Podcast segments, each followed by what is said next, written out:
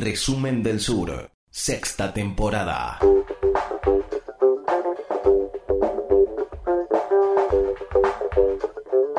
Expropiese. Sí, señor, cómo no. Ahí Lo está. pedís, lo tenés. Lo pedís, lo tenés. Eh, aniversario de la muerte de Hugo Chávez. Siete años se cumplieron de la muerte de Hugo Chávez. Ya Eh, siete años. Siete años, año 2013. Recuerdo que yo estaba en la ciudad de Buenos Aires en, ese, en esa época. Eh, Con era- calor, seguramente. Sí, era eh, algo que estaba latente, digamos, algo que se, se- se percibía que iba a suceder. Recordar que Chávez venía de ganar en el 2012, en el 2 de octubre del 2012, la elección contra Capriles, le ganó por 11 puntos. Una campaña que con el lema viviremos Y y, venceremos, venceremos. exactamente. Ya y había, había un eh, un eslogan. este, Sí. eh, bueno, no lo voy a cantar, Ya pero lo recuerdo. Sí, viviremos, o venceremos. Bueno. En esa época se dio la peor tapa del diario El País de España de la historia de ese Con de una ese fake diario. news. Publicó una fake news el diario del No, país. eh, no, no sé si eran fake news. Sí, ¿eh? era sí, al falsa. final La sí. foto de él con las hijas. Tuvo que después. Ah, mira. no, la No, primera la foto del que internado publicó, entubado. Claro, entubado. Ah, esa es la fake news. La, la foto que publicaron, que di- difundieron las hijas de Chávez, era una de Chávez en la cama, digamos, que con, también parecía medio. con el diario. Con el diario Para leyendo. demostrar que estaba vivo. Esa foto es de enero o de febrero Exacto. de 2013.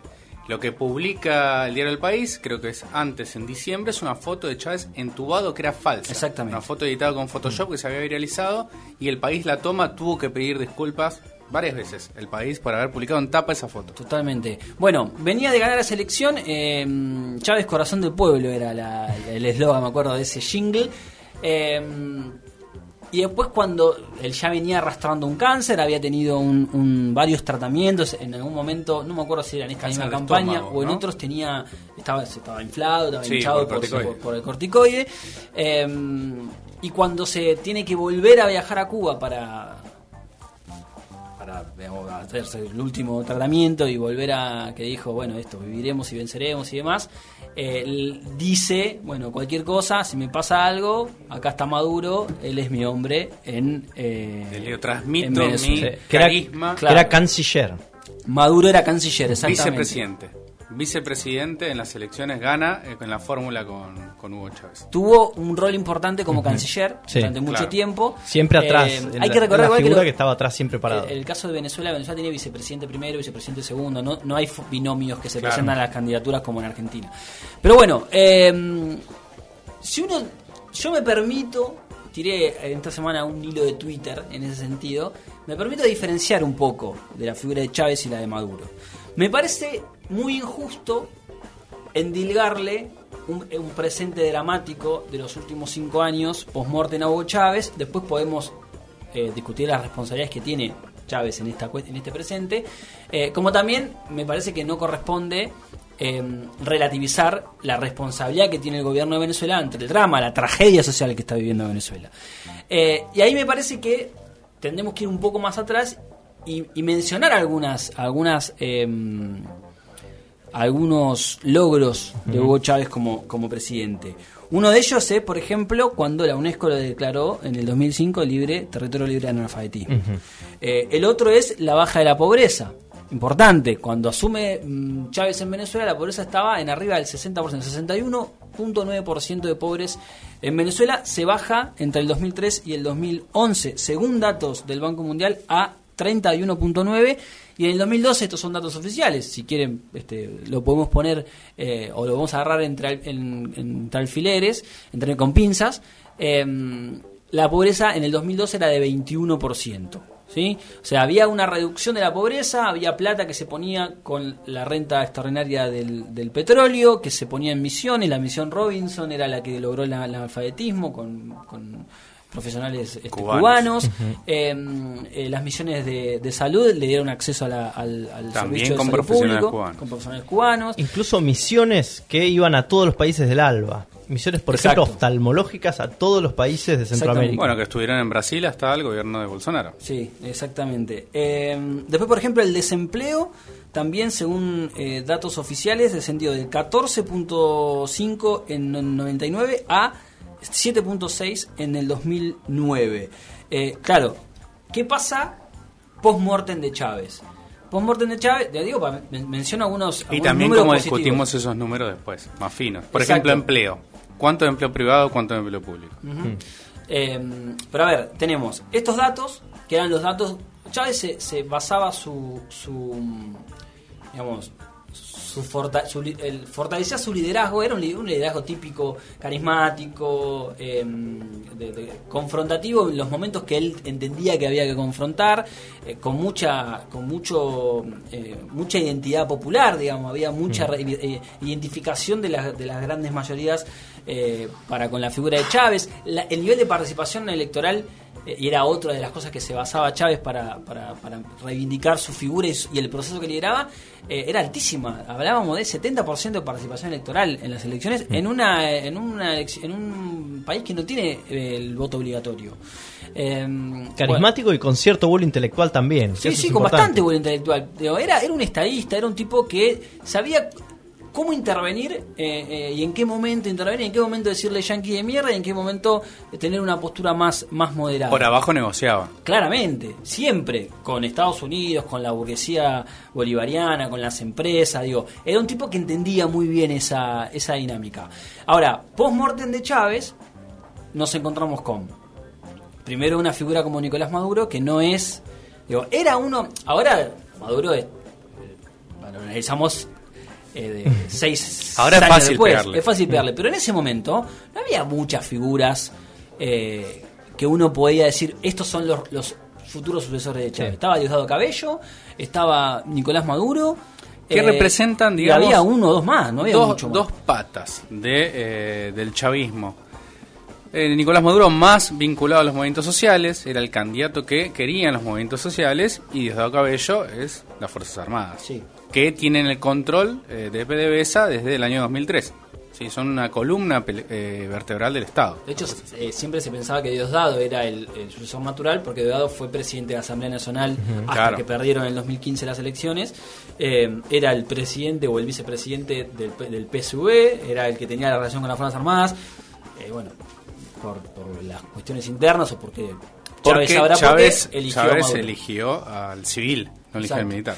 Eh, bueno, post-mortem de Chávez nos encontramos con una figura que no encarnaba los mismos el mismo No tenía el mismo carisma, no tenía el mismo carisma. El carisma se cortó ahí, que es una de las cosas que decían los opositores. Bueno, eh, una vez muerto Chávez va a ser más fácil vencerlos. Los primeros años no pudieron vencerlos, perdieron. Sí, la elección, Capriles perdió la elección contra Nicolás Maduro. Por estrecho muy margen. poco. Por Por estrecho muy margen, poco. Se puede haber- 50,6. Sí, creo que uno un punto y medio. Sí, sí, sí. Eh, no creo que llegó al punto.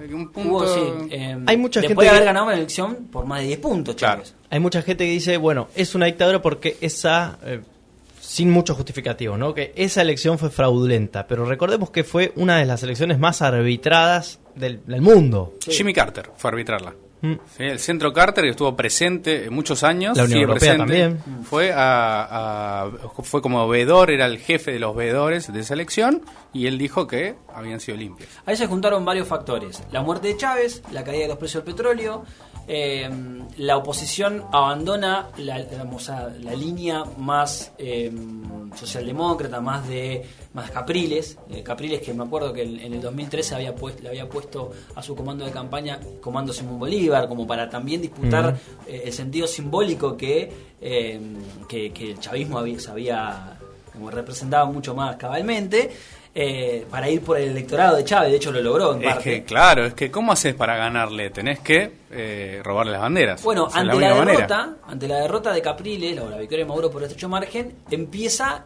a tomar posición el ala más radicalizada de la oposición. Empiezan los, las guarimbas, las movilizaciones y guarimbas de febrero del pocos 2014, meses. sí, febrero del 2014, lo meten preso a Leopoldo López, digamos, Leopoldo López, María Corina Machado, esa línea mucho más dura, el famoso plan La Salida, que lo que buscaban era sacárselo de encima a Nicolás Maduro. Salieron a los tiros. Salieron a los tiros, mataron a 42 pers- 43 personas. eh, el gobierno reprimió claramente esas manifestaciones.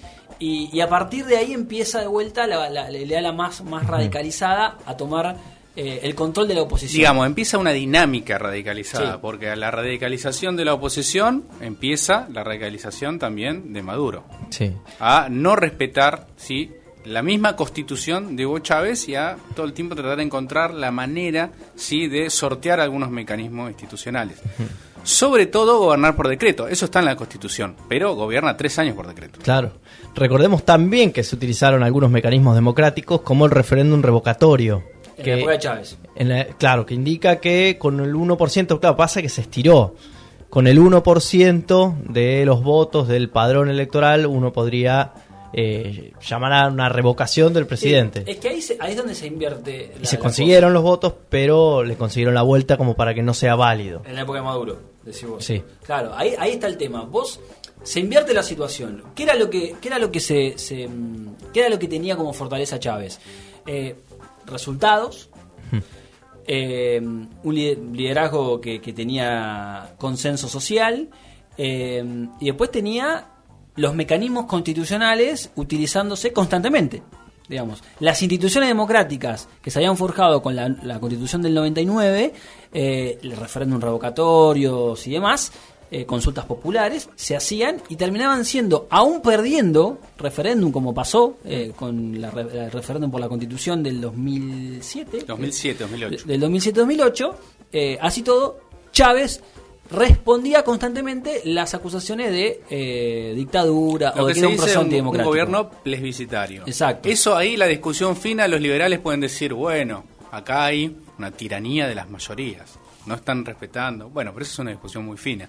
Pero lo cierto es que Chávez ganaba todas las elecciones, Sí. con mayoría.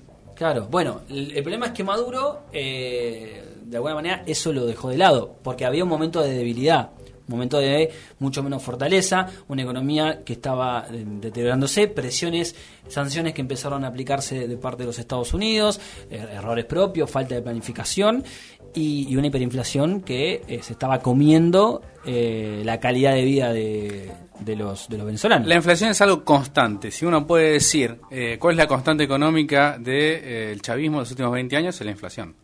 El problema es que de- desde la caída de los precios del petróleo, ¿sí? la va escalando cada vez más y ahora ya es incontrolable. Ahora tenés hiperinflación que se está combatiendo con una dolarización de hecho, eh, de hecho al punto de eh, que digamos la foto del desabastecimiento de los supermercados ya no, no- son parte del pasado en Venezuela. El problema es que hay productos, la gran mayoría importados, de hecho Johnny Walker va a poner una sucursal ahora, entre otras empresas importadas, empresas eh, internacionales, eh, pero hay mu- hay casi mm, muchas dificultades para poder acceder a muchos de esos productos. Se ha encarecido más la vida, que esto es algo que hay que analizarlo en otro momento con más detenimiento, porque es muy interesante, porque se está dando un nivel de desigualdad gigantesca de los Claro. que han salido favorecidos con la dolarización de hecho eh, y los que venían cobrando en bolívares, que no le alcanzaba para comprar papel higiénico y ahora se encuentran con esta situación. Eso es algo que hay que prestarle atención. Lucía Stundis contó el, el hecho que había salido en el Washington Post, creo, una serie de nuevos ricos en Venezuela, de Exacto. pequeños empleados que cobran 200 dólares por mes de alguna compañía petrolera o de programación, que son sueldos muy bajos, pero con, con este tema de una inflación desatada, son nuevos ricos ahora en. Eso es, eso es un fenómeno que, que hay que seguirlo y que hay que analizarlo. Eh, pero bueno, Hay se- gente comprando departamentos también. exactamente. Crisis, oportunidad, para algunos. Para algunos.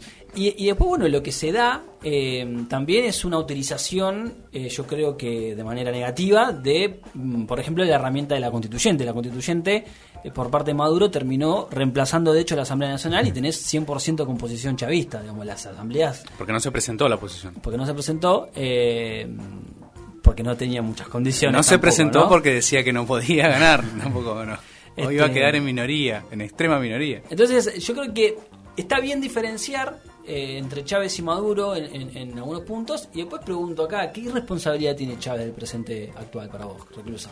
Además de morir. Eh, morir fue una, es una gran responsabilidad ahí. Quizá eh, Hugo Chávez, haciendo contrafactualismo, hubiera tenido cintura para resolver algunas cosas, hubiera tenido pragmatismo para resolver otras. ¿Quién eh, puede decirlo? Eh, hay algo eh, estructural, igual en la. Esto ya lo hemos charlado. Pero uno a veces dice, bueno, ¿cómo? ¿Cómo, cómo echar culpas? Si hubo intenciones de mejorarlo. Pero hay algo eh, estructural que es la dependencia de los precios internacionales del petróleo. O sea, una economía que depende pura y exclusivamente de la exportación de petróleo está a merced a los cambios ¿sí? del precio del petróleo a nivel internacional. Y si vos lo que haces con esa renta, que está muy bien, no es que está muy mal, está muy bien repartirla, porque digamos es eh, una riqueza nacional que pertenece a todos, pero si la repartís eh, creando sí, empleo público, y quizá no creando, ¿sí? Eh, o no fomentando, no poniendo más la cabeza en fomentar eh, una industria que sustituya algunas cosas, o no que sustituya todo, sino apostar un sector para tener eh, tecnología de frontera en ese sector, para tener innovación en ese sector. Como hacen, voy a poner un ejemplo extremo, como hizo Arabia Saudita. Es verdad, Arabia Saudita no tiene elecciones, no tiene derecho a las mujeres, o sea, es una dictadura, Es una tiene una absoluta. policía política, pero la renta petrolera la han, la han puesto en ciertos sectores eh, tecnológicos, dinámicos, Turismo. turismo, etcétera, y hoy tienen ciertos resultados, tienen incluso niveles de vida muy altos, ín- índice de desarrollo humano, Se- saquemos los derechos, Claro. índice de desarrollo humano, acceso a la medicina, etcétera, muy alto.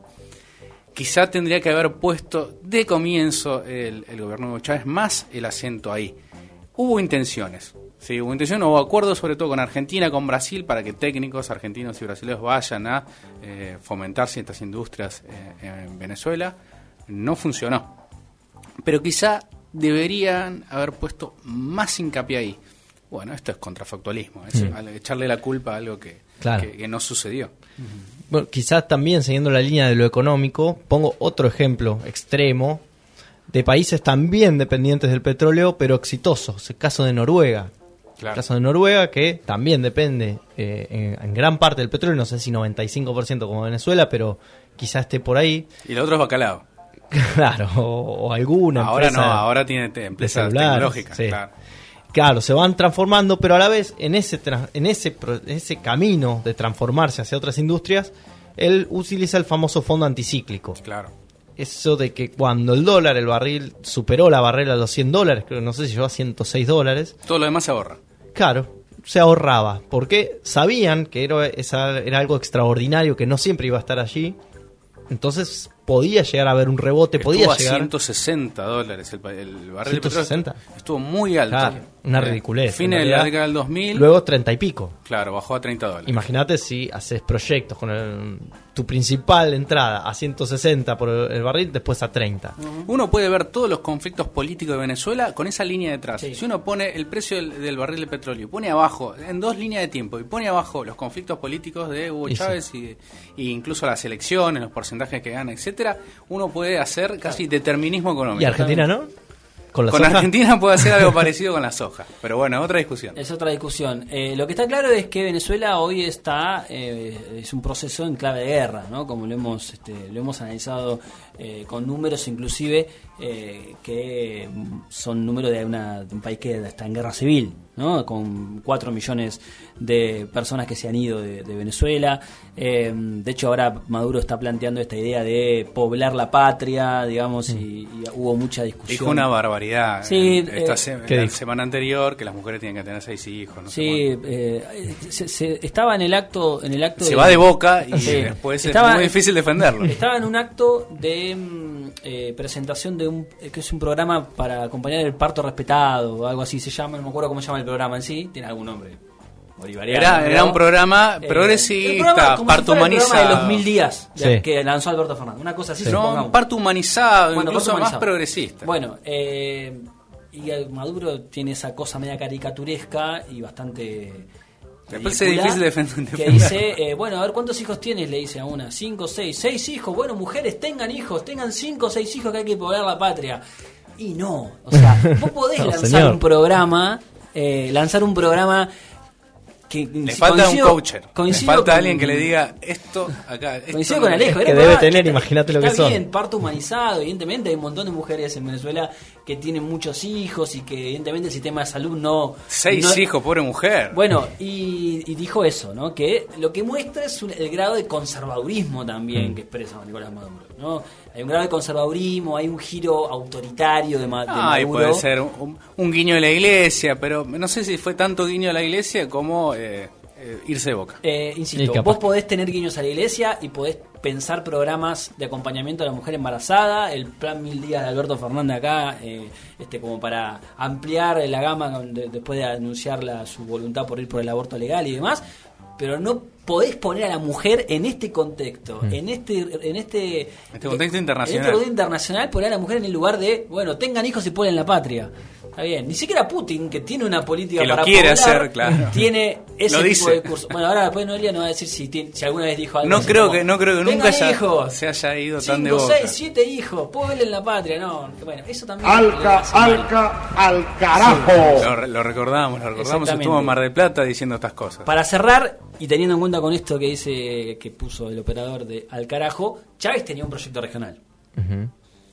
Creo que eso era algo que es algo de lo que hoy hacemos. Hoy no hay proyecto regional. Bueno, se cayó. se derrumbó. Se derrumbó, se fue desarticulando. Se empieza a derrumbar quizá con, eh, con eh, la crisis del PT en Brasil. Ahí yo diría que ya había empezado la crisis venezolana, ya habían empezado las guarimbas, ya habían empezado los Sí. cacerolazos, había empezado sí, eh, la- las protestas radicalizadas en Venezuela, pero ahí la, la destitución de Dilma Rousseff, ya la crisis con la crisis económica anterior, el Petrobras, el Lavallato, ya empezó a ser La derrota de, Claro, del empezó a- en Argentina. Sí, en lo comercial el Mercosur nunca, nunca anduvo como debería. hace 30 años, más o menos. Claro. Siempre benefició a Brasil el Mercosur. Pero ni siquiera en las épocas estas, en las épocas más eh, bolivarianas, si se quiere, en las épocas de los, de los fuertes liderazgos. No, fue más una unidad virtuosa en lo político que tal vez en Claro. lo económico. Igual tampoco político estoy de la idea de que fue tan tuvo algunos claro tuvo algunos resultados había Era un proyecto que a mí me eh, que a mí me entusiasmaba mucho que era eh, dos cosas un gran oleoducto Venezuela Argentina Sí. y eh, un gran ferrocarril que uniera sí el subcontinente eso para mí para mi corazón desarrollista era Sí. fabuloso no resultó No pasó. Bueno, no, no, debatimos un poquito eh, la este pasado presente de Venezuela, todo dentro del chavismo, por supuesto. y la- Por favor, Bueno. no hagamos diálogo. Está bien, ahora, ahora termino. No, Ahora- no. Ahora- Rey. ahí nos ahora- ponemos ahí nos ponemos en contra de- del Borbón que lo mandó a Ah, callar ¿Cómo lo va a callar? No, sí, por supuesto. Bueno, eh, decíamos, pasado y presente de Venezuela, fallecimiento, aniversario del fallecimiento de Chávez. Dejó cosas Nicolás hermosas. Maduro. ¿Cómo Dejó? ¿A qué huele Ah, azufre? uno- dijo. uno Sí, tiene- en la ONU. situación- uno tiene su corazoncito ahí eh, Perdón, yo, no sé Yo- no, yo- yo tengo- Con todas las críticas que, le, que le puedo hacer. Yo tengo una mirada positiva de Hugo Chávez. Con todos los grises y los este, cosas que, que siempre le encontramos.